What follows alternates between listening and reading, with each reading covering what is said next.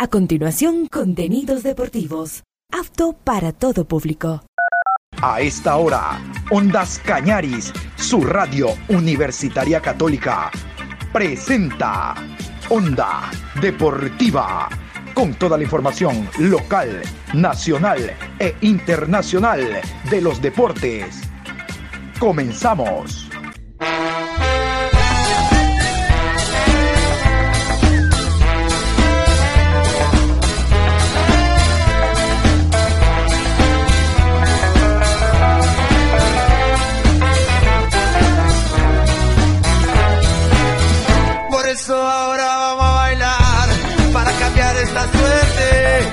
Sabemos gambetear para ausentar la muerte. Vamos a bailar para cambiar esta suerte. Si sabemos gambetear para ausentar la muerte. Hola, hola, ¿qué tal? Buenos días. Aquí estamos iniciando la programación Onda Deportiva a través de Ondas Cañaris en este programa de viernes 24 de marzo. Estamos en la programación 1167 a lo largo del día. Vamos a tener amplia información deportiva, al margen que la Liga Pro Primera A esté parada. Olvídense, los equipos continúan preparándose, haciendo partidos amistosos, ya vamos a hablar de aquello. La Primera B ya se ha jugado, la Primera vez se jugó entre martes, miércoles y jueves. Resulta que este fin de semana se va a jugar la, la segunda fecha, toda vez que no hay campeonato de Liga Pro Primera A.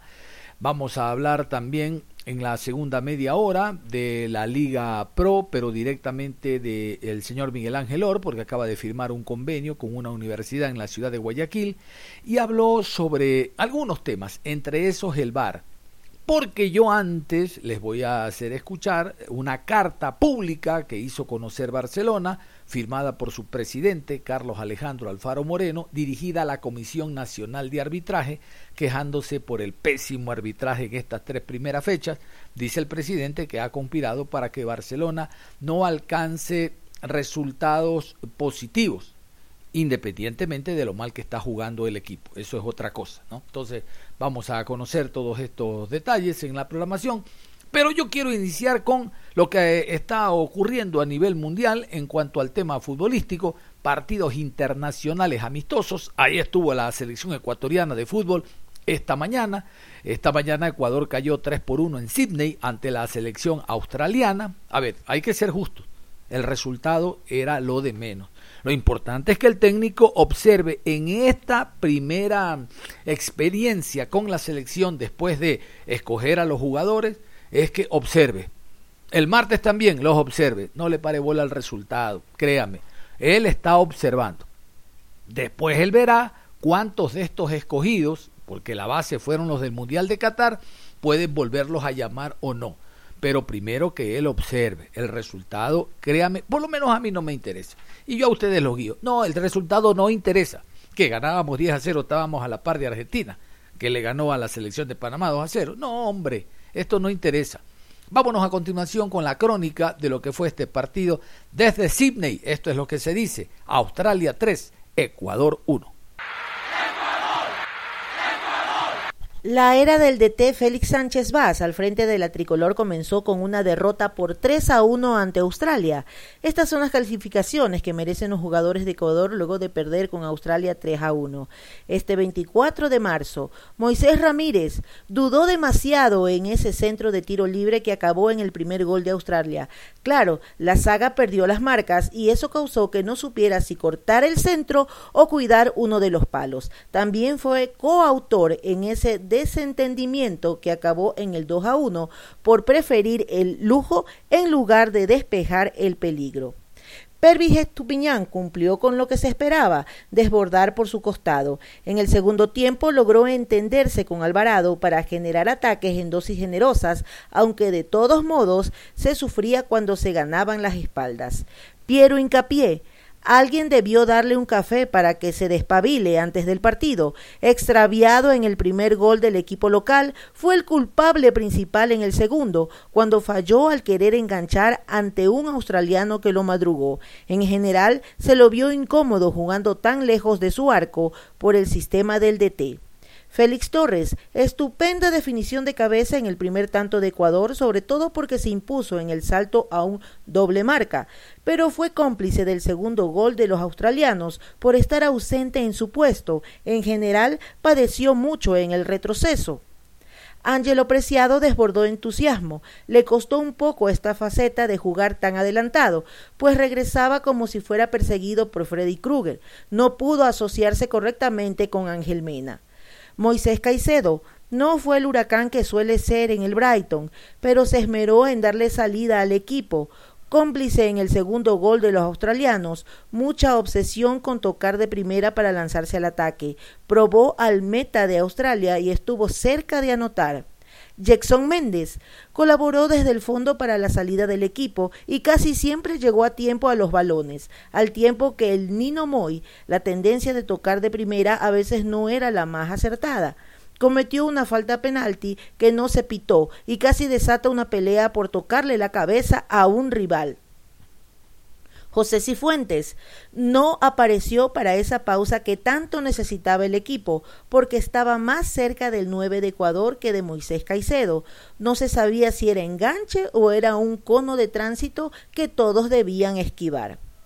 Jeremy Sarmiento estaba haciendo un partido estupendo. Su centro para el gol de Félix fue preciso. Lástima que su lesión lo sacó del partido tan temprano. Ángel Mena intentó, no siempre con felicidad, dar algo de lucidez a un equipo que aceleraba de forma desbocada. Realizó algunos pases ofensivos de buena factura, sobre todo en el segundo tiempo, cuando se mostró más participativo en la zona interior. Michael Estrada, la historia de siempre con los nueve de Ecuador. Lo abastecen poco y debe pasarse luchando en solitario contra defensas que lo marcan con celo tóxico. Alexander Alvarado. Asociarse con Pervis funcionó bien, pero se extrañó a ese Alvarado que gambetea y sorprende. Tuvo un par de opciones, pero no se atrevió. También fue raro que sus compañeros a veces le lanzaban centros, pese a la clara desventaja física. Javier Arriaga, Junior Sornosa y Kevin Rodríguez ocuparon los puestos de Preciado, Mena y Estrada. No desentonaron en lo táctico, pero tampoco lograron destacarse. El DT Félix Sánchez quizás pidió demasiado a un equipo que siempre ha tenido problemas con los retrocesos, lo que se agravó con una defensa que debió cubrir mucho espacio. También se abusó de la posesión de pelota y de los toques en salida. Este equipo ya tiene una base y se nota su química, pero da la impresión de que con estas líneas adelantadas que propone el entrenador habrá que trabajar mucho en el retroceso. Y después de este análisis individual, realmente que queda muy poco por anotar, simplemente me voy a tirar un bustos. Perdimos por errores nuestros, errores puntuales. La salida de Ramírez, horror. Eh, el eh, desentendimiento de la zona central de la defensa, entre ellos eh, el jugador Piero Incapié, horror. Y tercero, la no cobertura de Javier Arriaga que permite el centro y la definición para la tercera conquista. Destacar en lo individual, como siempre, a el jugador Moisés Caicedo, que fue lo mejor del terreno de juego. Al margen de Torres, siempre el que marca gol tiene que ser destacado, pero no desentonó Moisés Caicedo y volvió a destacar a gran altura. Eh, estamos atentos para conocer el parte médico, ojalá no sea nada fuerte, grave, lo del jugador Jeremy Sarmiento, que tuvo que abandonar el encuentro por una lesión. Reitero, el resultado es lo menos importante. Lo más importante es las conclusiones que saque el técnico después del día martes y que se dé cuenta que hay jugadores que fueron convocados por Alfaro al Mundial, pero no quiere decir que todos estaban en óptimas condiciones y hoy lo han demostrado. Ejemplo, Kevin Rodríguez. Esperemos que el jugador levante porque todavía tiene la camiseta tricolor para el partido del martes. Pero si presenta esa paupérrima presentación de hoy, ¿sabe qué hermano? Reciba los multiproductos y váyase a Independiente, juegue allá Libertadores, que lo pongan todos los partidos, allá es banca, que lo pongan todos los partidos, pero a la selección, en la selección no puede estar. Y lo otro, que el técnico también le sirvan estos amistosos para una norma que no está escrita, pero en el fútbol siempre se repite. Los equipos se arman de atrás hacia adelante. ¿Qué quiere decir atrás? Desde el arco, con la experiencia.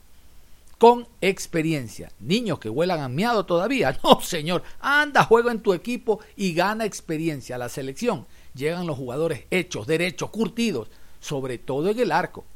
Ya saben ustedes, si el volante central se equivoca, atrás está el defensa. Si el defensa se equivoca, atrás está el arquero. Pero si el arquero se equivoca, atrás está el gol. El arquero no puede equivocarse y un hombre de experiencia es necesario en esa posición.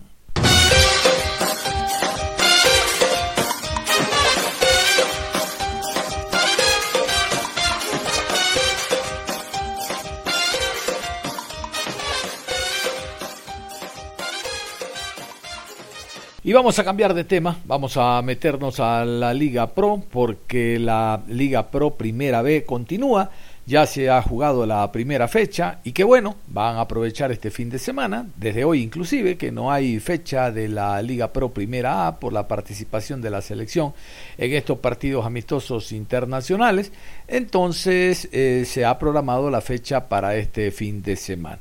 Vamos a hablar de aquello, vamos a ir a continuación con los resultados. Primera fecha, estos son los resultados Liga Pro Primera B.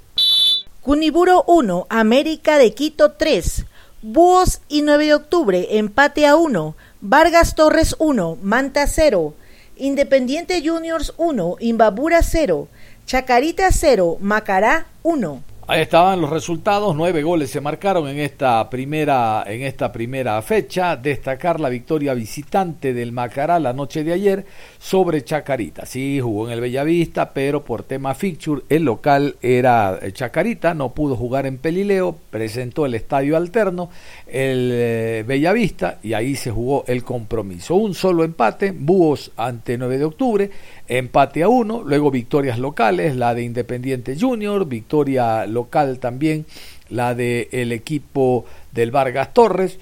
Y también por fixture destacamos que visitante el América derrota 3 por 1 al Cuniburo. Los dos son de Pichincha, pero actuaba de local por el tema fixture el equipo de Cuniburo. Vamos a continuación con la tabla de posiciones jugada esta primera fecha. Nueve goles al momento, así está la tabla.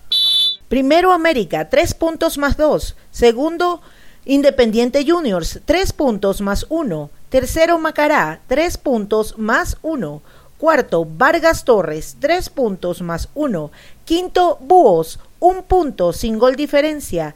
Sexto, 9 de octubre, un punto, cero gol diferencia. Séptimo, Chacaritas, cero puntos menos uno. Octavo, Imbabura, cero puntos menos uno. Noveno, Manta, cero puntos menos uno. Décimo, Cuniburo, cero puntos menos dos. Algunos clubes con cero puntos, ya vamos a hablar de aquello. Vamos a continuación. A ver, aquí está. Vámonos con los partidos. Segunda fecha, Liga Pro Primera B, que se juegan este fin de semana. Sábado 25 de marzo, 15 horas, Manta recibe a Búhos. A las 18 horas, América de Quito se enfrenta a Vargas Torres. Domingo 26 de marzo, 11 horas, Imbabura versus Chacaritas.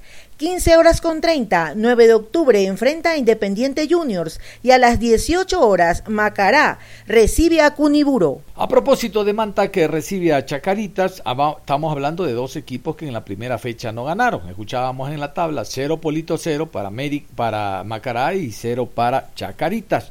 Bueno, yo quiero en esta parte de la programación hacerles escuchar a ustedes al director técnico del conjunto de El Manta.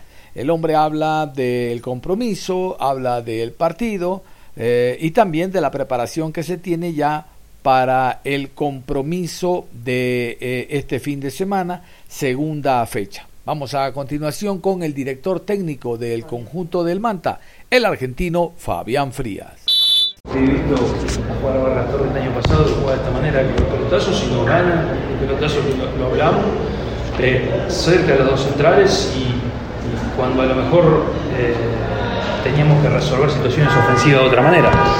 Eh, nos vamos con esa bronca, nos vamos con, con, el pensamiento de solucionar los problemas nuestros eh, hacia el partido que viene, que, que es ya rápido, ¿no? nos toca a todos jugar rápido y, y más allá de eso creo que nos podríamos llevar a algo más.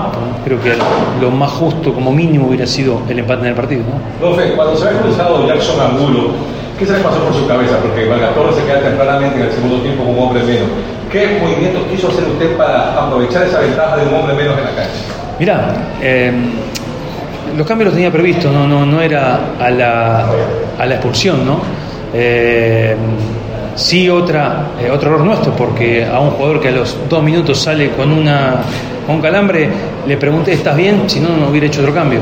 Entonces, eh, no es que me modificó la, expulsión, entendía que podíamos haberlo ganado por afuera, que podíamos poner un hombre más en ataque como fue Angulo, que, venía con unas molestias, por eso teníamos una cantidad de minutos que podía jugar. pero bueno, después está nuestra, nuestra deficiencia en la hora defensiva o en la fase defensiva que hizo que, Vargas Torres no, nos convierta.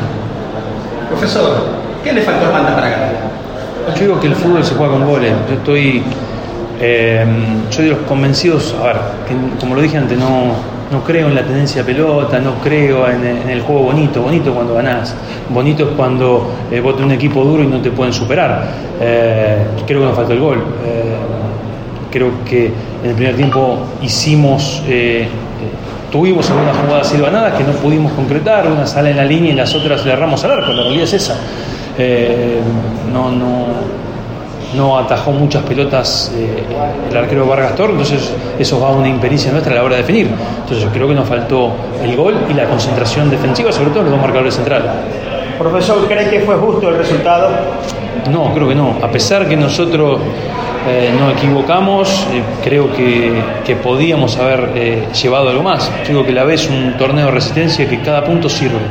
Entonces hoy, hoy pierdo un punto, ¿sí? el punto que me regala la federación o la Liga Pro antes que arranque el torneo, hoy lo perdí. ¿La cancha, cómo la vio la cancha del estadio? Bien, ¿no? el, estadio, el estadio bien, la gente bien, la cancha bien, el, piso está bueno, entonces eso, eso es bueno para, poder desarrollar un buen juego. Ok, perfecto. Muchísimas gracias. Eh, las palabras del director técnico del Manta Fútbol Club acá en el estadio 7 de octubre, luego de la culminación del encuentro entre Manta y Vargas Torres. Gracias, gracias. Bueno. Y vamos a continuar con la Liga Pro. Porque ayer, bueno, para los que siguen esta programación, escuchábamos una rueda de prensa ahí en el parqueo que daba el presidente del Barcelona, hablando de que el lunes estará en Paraguay para lo que será el sorteo de Copa Libertadores de América. Habló de que este fin de semana, domingo 3 de la tarde, Audaz Octubrino enfrenta a el Barcelona en Machala. Mira el equipo suplente, juvenil, juvenil más que nada. Eh, David Bravo, no sé si lo recuerdan, él fue vicecampeón de América con Barcelona, eh, manejaba las divisiones menores del Barcelona, se fue a Machala y es el nexo para decirle, oye, que venga tu equipo acá para jugar y, ver cómo andamos nosotros a dos octubrinos que va a jugar segunda categoría. Habló también Alfaro Moreno del malestar que hay a la interna, él dijo que está preocupado, no hicieron un buen arranque, el malestar a la interna en cuanto a los dirigentes, porque Barcelona de nueve puntos tiene tres, perdiendo contra Gualaceo y perdiendo contra Independiente, y también exteriorizó el malestar que tiene la dirigencia del Barcelona en torno a el tema arbitral nuestros árbitros. Nuestros árbitros no son buenos. Ellos no son los que conviven, ya es parte de, es su familia, el error. El error, eso, convivimos con el error. Mejora, pues, mejora, pues. Eh, no es un justificativo, es que soy árbitro y convivo con el error. Ahora te han puesto la tecnología de VAR y es peor. Bueno, Alfaro Moreno envió una carta al presidente de la Comisión Nacional de Arbitraje, al licenciado Roger Ursino Zambrano Alcíbar. Roger Zambrano, indicando el malestar y puntualizando, puntualizando de el por qué él se queja del mal arbitraje, del pésimo arbitraje que, dice Alfaro, ha tenido Barcelona en los tres eh, primeros partidos del campeonato. Vamos a continuación con la carta textual. Todo lo que dice Alfaro Moreno aquí está a través de esta carta que la hizo conocer públicamente Barcelona en sus redes sociales oficiales la carta de Alfaro Moreno a la Comisión Nacional de Arbitraje. Guayaquil, 22 de marzo de 2023. Señor Roger Zambrano Alcíbar, presidente Comisión Nacional de Árbitros, Federación Ecuatoriana de Fútbol. Asunto.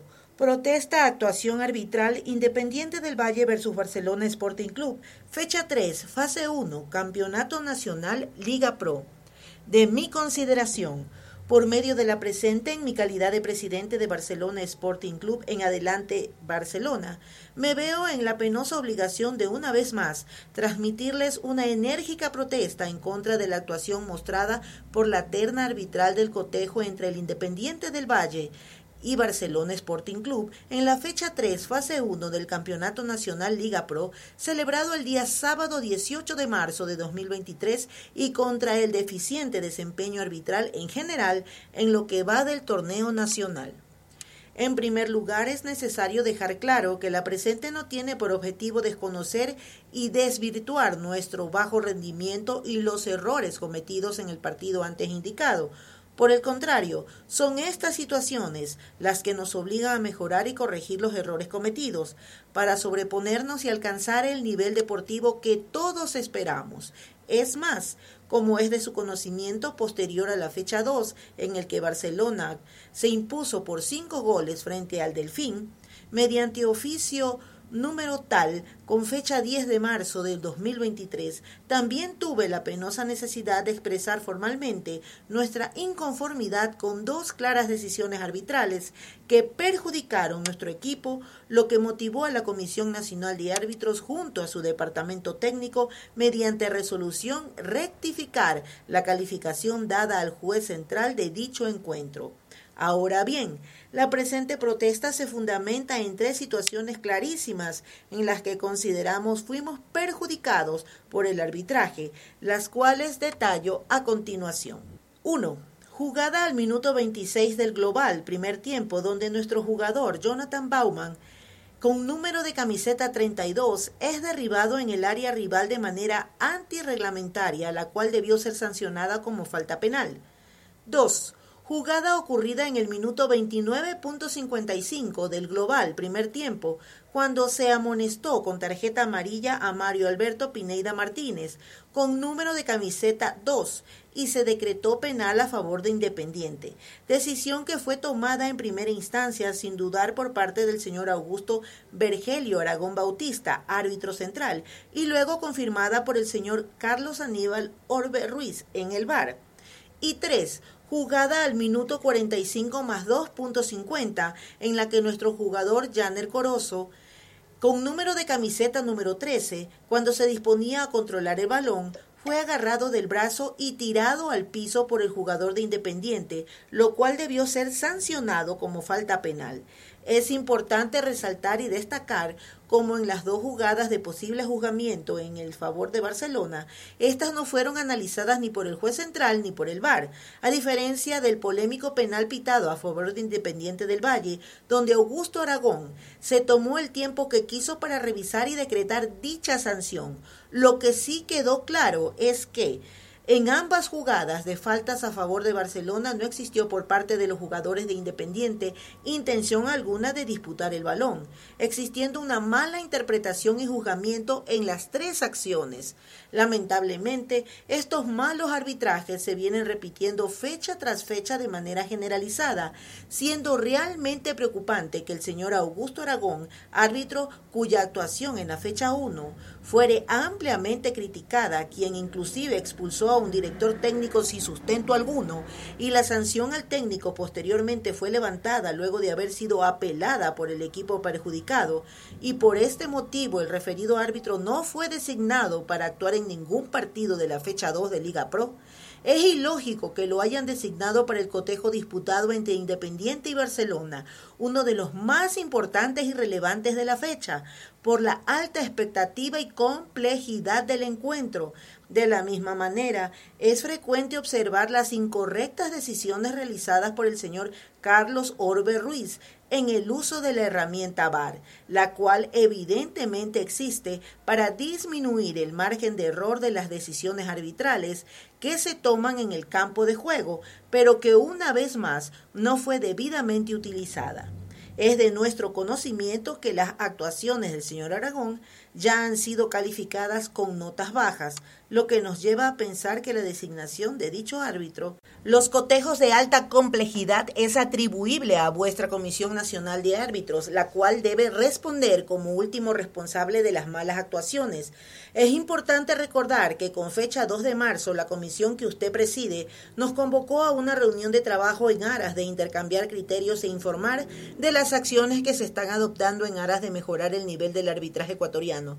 No obstante, a pesar de que la delegación completa, incluido el suscrito en calidad de presidente, asistimos a la misma, no se contó con su presencia en calidad de presidente de dicha comisión, la cual consideramos hubiera sido absolutamente oportuna. Es lamentable que a pesar de que Barcelona, en función del fair play y el respeto estricto de los valores de nuestro deporte, ha sido pionero a nivel nacional en solicitar y solventar los costos de la implementación del VAR, en todos sus partidos de la temporada 2022 y ahora de la primera etapa de la temporada 2023, se vea inmerso en esta situación de tener que elevar pedidos de reclamos ante vuestra comisión por una omisión e inobservancia reglamentaria del árbitro central y de los demás miembros de la terna arbitral, por cuanto, como ya le he señalado, estas omisiones incidieron de forma directa en el resultado final del partido, por lo tanto, solicito de la manera más enérgica que se nos haga la entrega formal de los audios y videos del VAR,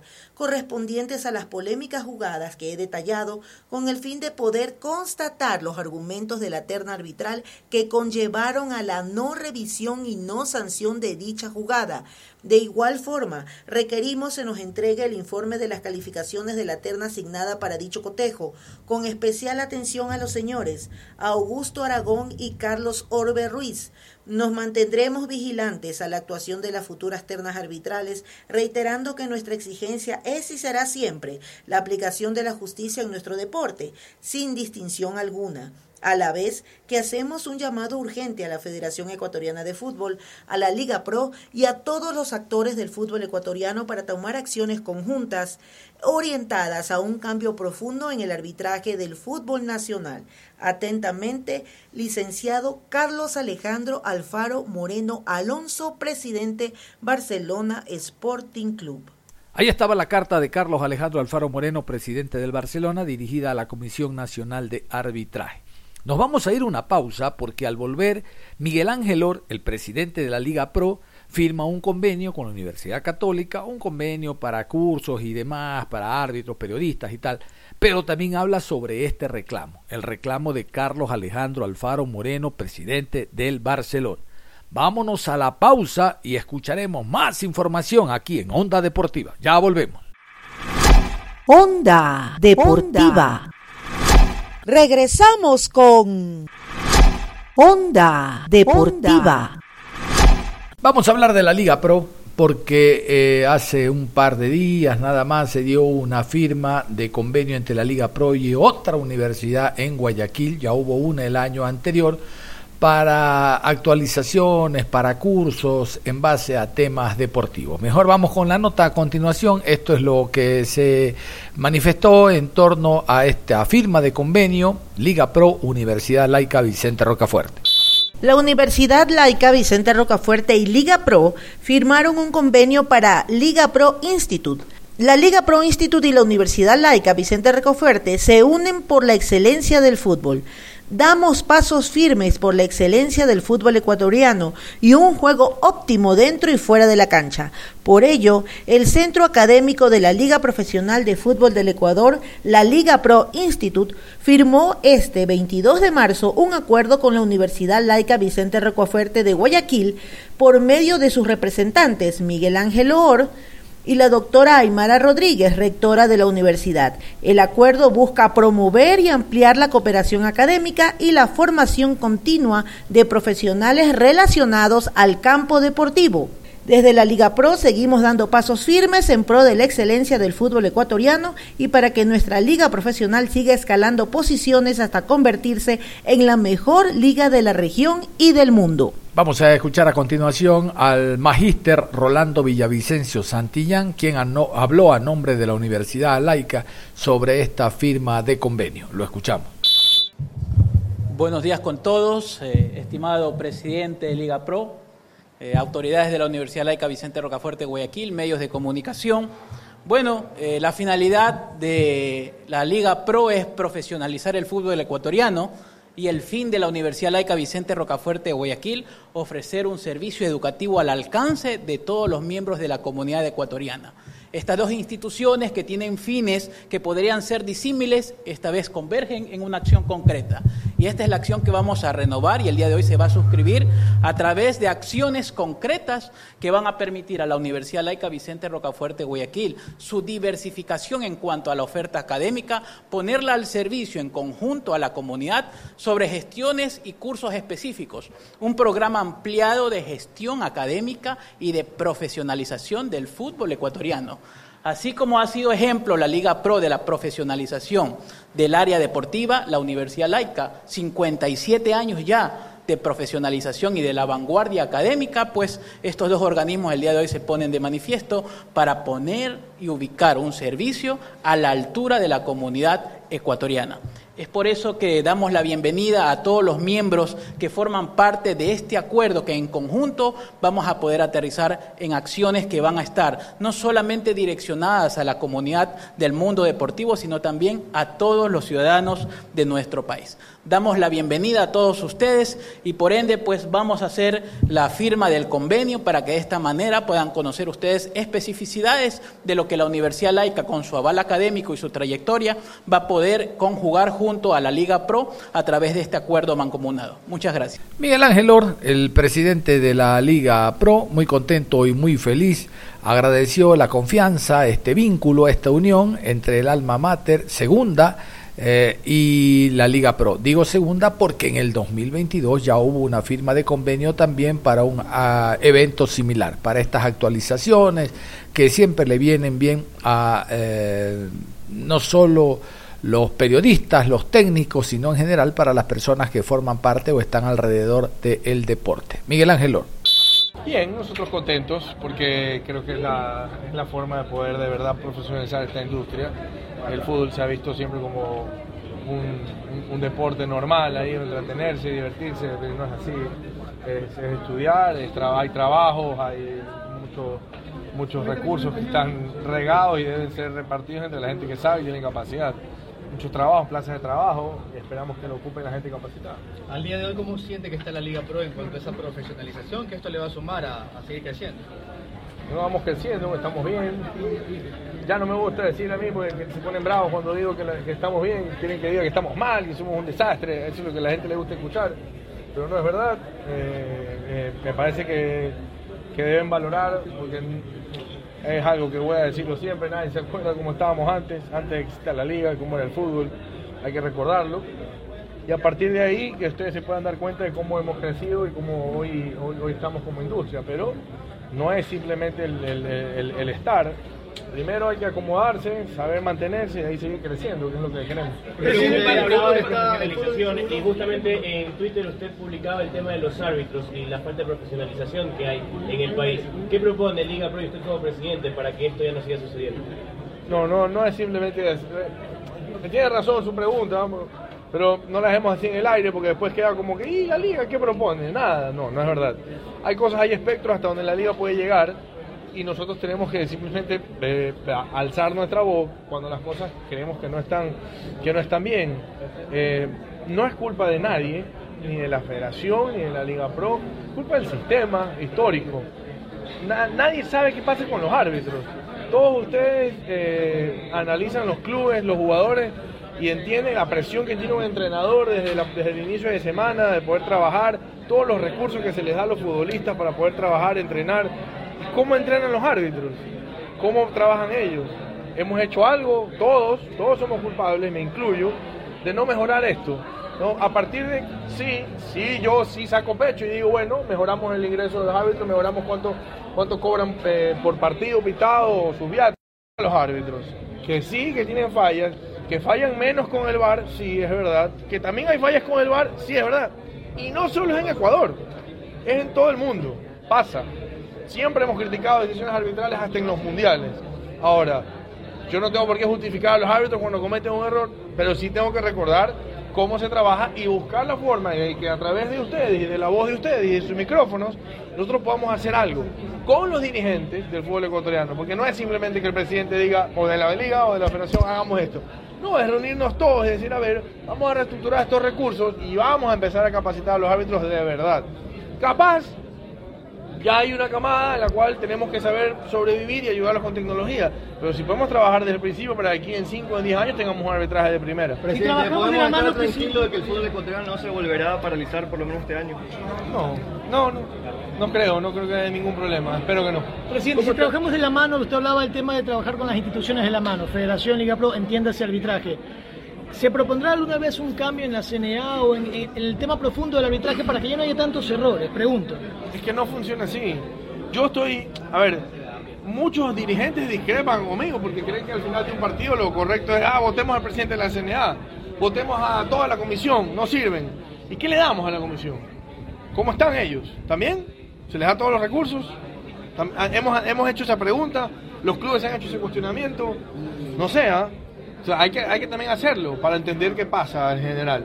Yo creo que hay que unirse todos y debemos entender que es un problema. Pero un problema no es, no es criticarlo solamente, sino es criticarnos, aceptar y hacer una culpa de las cosas históricas, que capaz ni siquiera existía yo en la dirigencia, no me puedo, no puedo evadir el problema, pero quiero cortarlo de raíz. Está para el 2023, lo hemos conversado con el presidente de la federación, ya salió la licitación del bar, estamos simplemente a la espera de que se adjudique a la empresa que va a manejar el bar y tener sin problema el bar en, esta misma, en este mismo año. Presidente, y en base a esa pregunta, eh, ¿ya están capacitados para, eh, durante los ocho partidos de la fecha, eh, los árbitros eh, en la segunda etapa ya están completos? Yo creo que están trabajando en eso. Lo que pasa es que es muy fácil para todos los que vemos fútbol de manera, discúlpeme la palabra, de manera ignorante, porque no sabemos a veces las reglas. Entonces decimos, no, eso era penal porque hubo, eh, no hay intención, eso era roja porque no hubo intención, eso está ni, siquiera está en la regla. No, entonces hay que saber un poco y entender qué pasa. Entonces es muy fácil decir, está capacitado, uh, no saben manejar el bar. Yo veo todo el, yo veo el fútbol mundial y en todo el, todo el mundo hay, hay fallas de los árbitros. Ahora, trabajemos desde el inicio, desde la base, para tener la menor cantidad de fallas posible. Presidente, hoy conversamos en el entrenamiento con el presidente de Barcelona, y hacía referencia a una situación previo al inicio del torneo, una reunión que no fue tanto ni yo preparé de, por parte de Liga Pro, ni tampoco este, Roger Zambrano. ¿Usted conoce sobre aquella situación? Porque se jugaba bastante molesto y con una incertidumbre que no se haya dado esa. Bueno, eh, miren, yo, yo a los dirigentes y presidentes de los clubes tengo que entenderlo siempre cuando los árbitros cometen errores o pareciera para ellos, a criterio de ellos, que cometieran errores. Yo tengo mi opinión, evidentemente eh, no la puedo eh, expresar, la guardo casa adentro de lo que opino de una jugada puntual o de dos jugadas puntuales, si esto fue falta, esto no fue falta, pero al final del día sí creo que que tengo que entender a los dirigentes cuando están molestos. Es, su trabajo, es su club, son sus puntos, son su prestigio, eso se lo están jugando. Se juegan mucho dinero, lo entiendo. En el caso de la reunión, yo preparé no puede asistir porque no, no debe ir, y pues prohibido por parte de Liga Pro, porque no se puede mezclar con la CNA en reuniones de la CNA, pues nosotros tenemos un vínculo, que es coordinar los partidos, coordinar absolutamente todo, pero no es parte de la CNA porque legalmente no lo puede ser. Entonces por eso no va a, la- a esas reuniones, las coordina sí, pero ya asistir en temas técnicos, a hablar o vincularse con los árbitros de esa forma, no se puede y no lo queremos que sea así porque ha hecho todo. Lo que, lo que sí ha hecho yo es incluso bajar los costos del bar, coordinar absolutamente todo, mejorar la, la calidad de la transmisión en, en cuanto al bar. Y vamos a continuación con la rueda de prensa. Habla Miguel Ángel Oro, el presidente de la Liga Pro.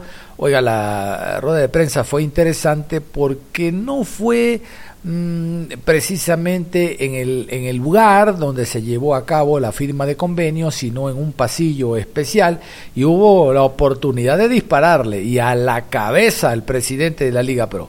Habló de el VAR, que según él ya se abrió la licitación y en segunda fase habrá VAR.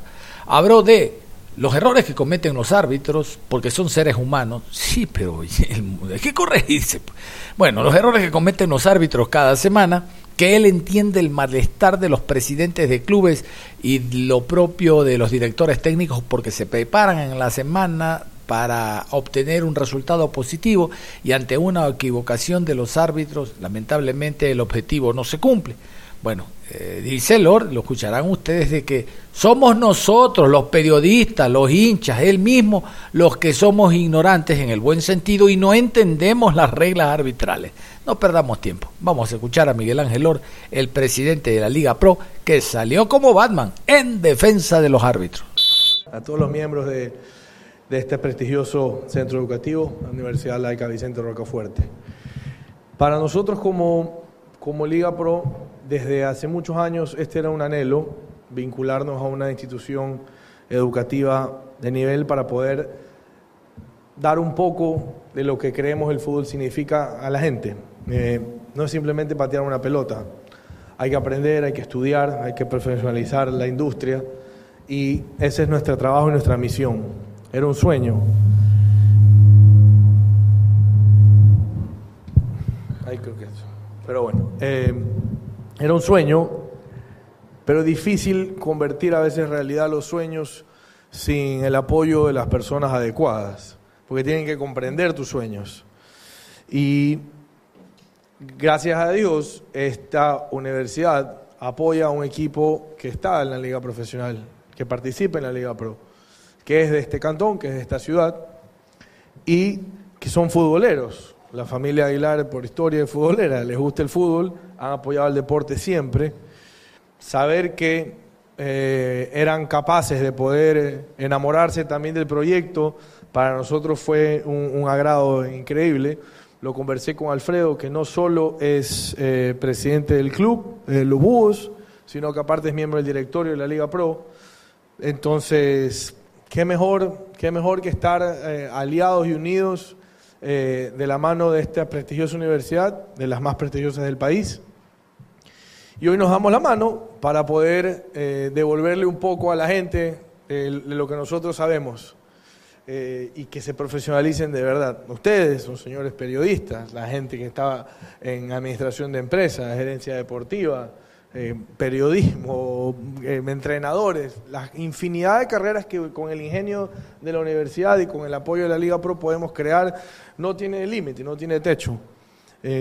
Yo estoy de verdad, de verdad muy contento porque esto no es solo un proyecto de decir firmamos un acuerdo con un instituto eh, educativo o algo por el estilo, no, esta es las universidades más prestigiosas del Ecuador y adicional a eso es gente que siente el deporte como debe ser. Entonces les van a poner todo el amor y el cariño para que esto crezca y esto siga, se convierta en una carrera importantísima, porque muchos profesionales hoy quieren vivir del fútbol, simplemente no saben cómo. Los únicos que viven del fútbol son los deportistas, porque bueno, tienen esa habilidad.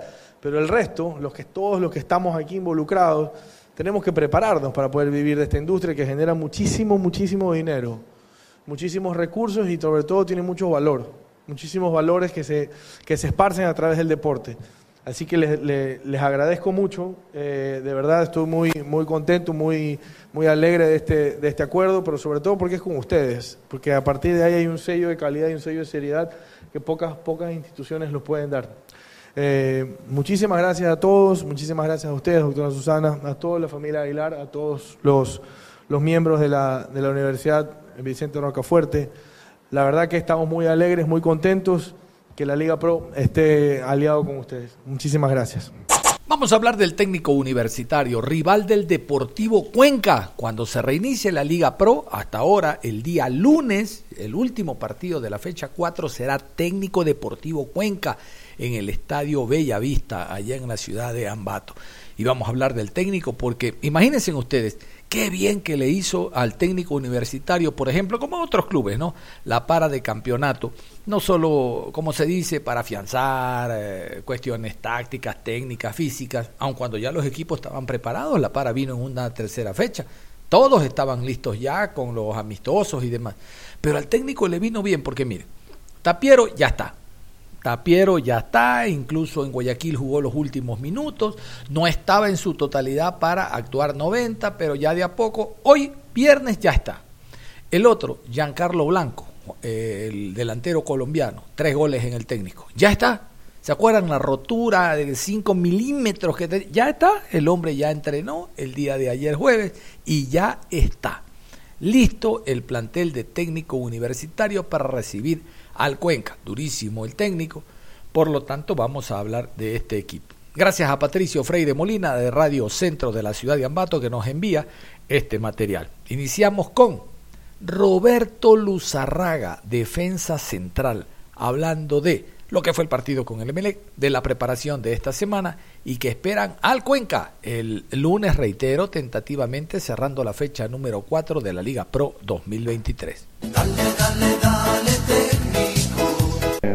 Sí, creo que el resultado que tuvimos en Guayaquil, creo que para, para nosotros, bueno, para mí, eh, fue mentiroso por, por las llegadas que tuvimos, ¿no? Eh, tuvimos el penal, tuvimos la mía de cabeza y la de Bolaños, que por ahí eh, se desesperó mucho, pero tuvimos tres ocasiones claras de gol. Creo que el, equipo rival en sí en el primer tiempo no nos hizo mucho daño, más del penal que, solamente por ahí nos llegaron, pero eh, nosotros desde el primer minuto eh, lo fuimos a presionar ahí arriba, eh, casi el, bueno, todo el equipo estaba en campo de ellos, creo que el grupo en sí fue bien competitivo y bueno, eso nos, nos llena de satisfacción de, de, haber hecho las cosas bien. Obviamente, como decía el profe, ante estas clases de rivales como grandes, eh, no hay que perdonarlos y por ahí nosotros perdonamos y nos pasó factura. Eh, que ellos no pudieran marcar desde de, bueno por ahí por penal pero bueno el grupo en sí está fuerte se vio la actitud de los jugadores en el campo de juego y yo pienso que eh, el que sabe de fútbol no hay nada que reprochar al, grupo porque en sí dejaron todo, todo en la cancha, dieron el máximo de los que estaban de titular y los que saltaron eh, desde la banca, creo que dieron, dieron todo de ellos y creo que eh, en, mi, caso yo no tengo nada que reprochar. Y bueno, sé que vamos a seguir trabajando, tenemos 15 días para prepararnos bien, que será con, contra el Deportivo Cuenca, pero bueno, nosotros ya se vio lo que pudimos dar y, esperemos con esa, con esa misma intensidad ¿no? que, fuimos a enfrentar al Melera ayer. Van dos partidos que se pierde de esa manera y debe ser frustrante frente al equipo del Nacional y ante Melé por, por falta de gol. Sí, eh, si bien cierto, nosotros eh, por ahí tuvimos eh, a Blanco, a Joao, a Cuero, que son jugadores más, más de oficio, de, de área, creo que por ahí a uno a uno le termina costando eh, los partidos por, por, no tener arriba un hombre gol, pero bueno, creo que todo, todos los chicos que están, creo que siempre saltan al campo de juego para hacerlo bien y, bueno, esperemos que ya contar con ellos en las próximas fechas. Ahora hay tiempo para recuperarse, ¿verdad? Sí, eh, eso es lo bueno, tenemos 15 días para recuperar a los jugadores que están golpeados, lesionados y nada, esperemos que lleguen bien a punto para allá lo que será con lo que es Deportivo Cuenca. Listo, gracias eh, Roberto, nos alegra que haya vuelto con buen nivel. No, gracias a usted y bueno, uno siempre trata de entrenarse bien para a la hora que le toque actuar hacerlo de la mejor forma. El pintor Byron Mina, el pintor, el ex Emelec, lateral derecho, ahora en técnico universitario, habló también de lo que ocurre en los entrenamientos, de la idea que tratan de manejar de Juan Pablo Buch, ahora aprovechando la para y demás. Recuerden que dependiendo de los rivales, Juan Pablo Bucci le aparece con tres centrales, dos extremos, por derecha ahí está Byron Mina, o con cuatro hombres al fondo, que creo yo jugará así ante el Cuenca. Mm, a lo mejor por ser equipo de altura topa algún recaudo, pero el técnico universitario tiene que proponer. Byron Mina, lo escuchamos. Bueno, eh, buenas tardes. Primero, fue, fue una lástima porque obviamente se vio que fuimos superior desde inicio del partido. Lamentablemente no pudimos ser efectivos en las ocasiones de goles, pero, pero creo que nos deja también una satisfacción muy buena en saber que estamos haciendo un buen trabajo.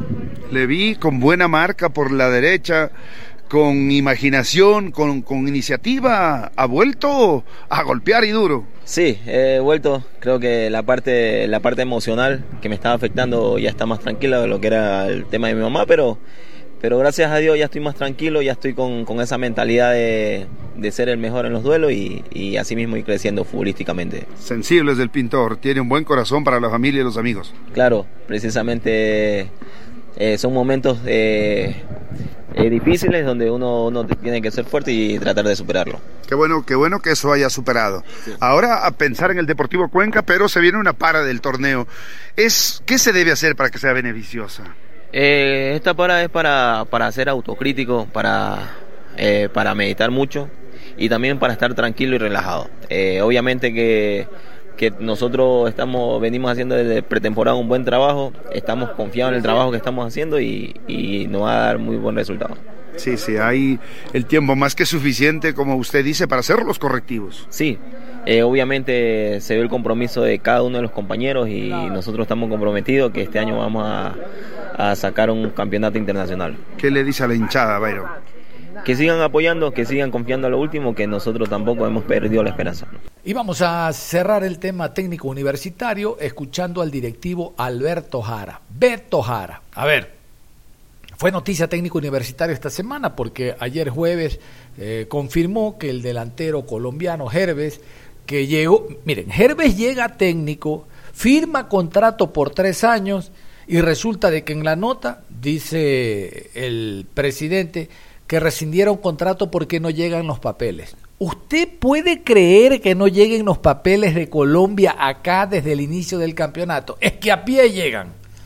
Resulta que Jara no se acuerda que hace dos semanas él dijo que no les convencía a Herbes en los entrenamientos y lo más próximo era rescindir contrato. Hace dos semanas lo dijo, pero yo no sé, la gente no tiene memoria. Ahora él dice, no, no, es que no nos llegan los papeles, por eso se va y todito, ah, es que no llegan los papeles. ¿Cómo no van a llegar los papeles de Colombia? ¿Sabe lo que es peor?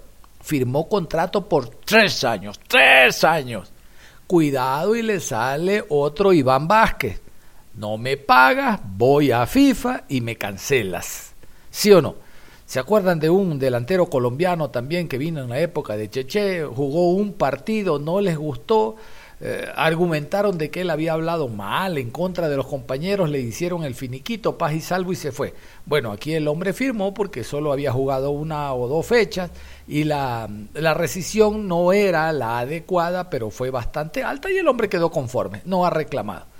Pero aquí está Beto Jara hablando de este jugador que se va, que van a contratar otro jugador, eh, no solo en la posición de forward, sino de ofensivo, que al técnico Butch, lo dice Jara, lo van a escuchar, le dijeron, oye, te vamos a traer un 10. Y, y Butch le dijo, no, no quiero 10, yo juego sin 10.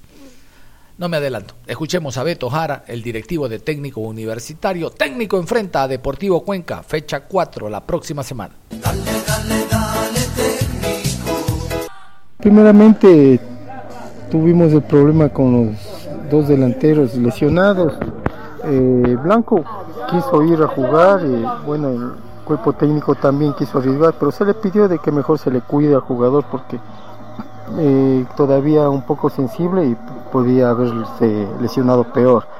Entonces pensamos que eh, cuidarle para el partido con Deportivo Cuenca está muy bien. Acabo de conversar con el mismo jugador, él se siente muy bien y, y bueno, está deseoso por volver a jugar. Igual de Joao Paredes que eh, tiene una lesión que hoy a la tarde pedimos el informe médico, vamos a tener una reunión, analizar bien para qué tiempo tiene y, bueno, esperemos que vaya recuperando también. Y del partido, realmente técnico universitario se plantó muy bien, el profesor puso a los jugadores que, que tenía el momento y lo cumplieron.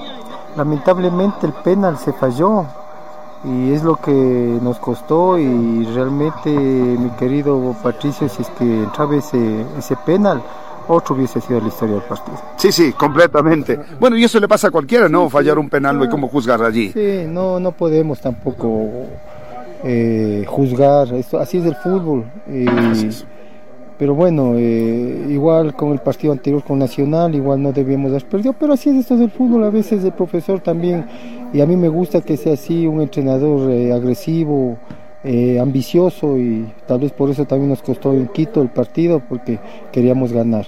Pero así es esto del fútbol, estoy tranquilo porque jugó muy bien en Guayaquil, y esperemos, esperemos que se recuperen todos los jugadores que tenemos lesionados, que ahora en estos 15 días de eh, va a haber la oportunidad que se recuperen y esperemos que para el partido con el estén completos todos. Ya, ¿piensan habilitar algo que está pendiente del Nacionales de Helves? ¿Cómo está el tema, Tito? No, no, del chico Helves primeramente eh, no llegó la documentación de él, eh, se complicó, no llegaba, entonces yo pienso que tampoco podíamos esperar más y mejor de una vez decidimos ya eh, finiquitar con el chico porque eh, estaba inscrito pero no podíamos habilitar. ¿Ya no está acá entonces? Mm, no sé si esté ese, pero ya al chico ya le finiquitamos.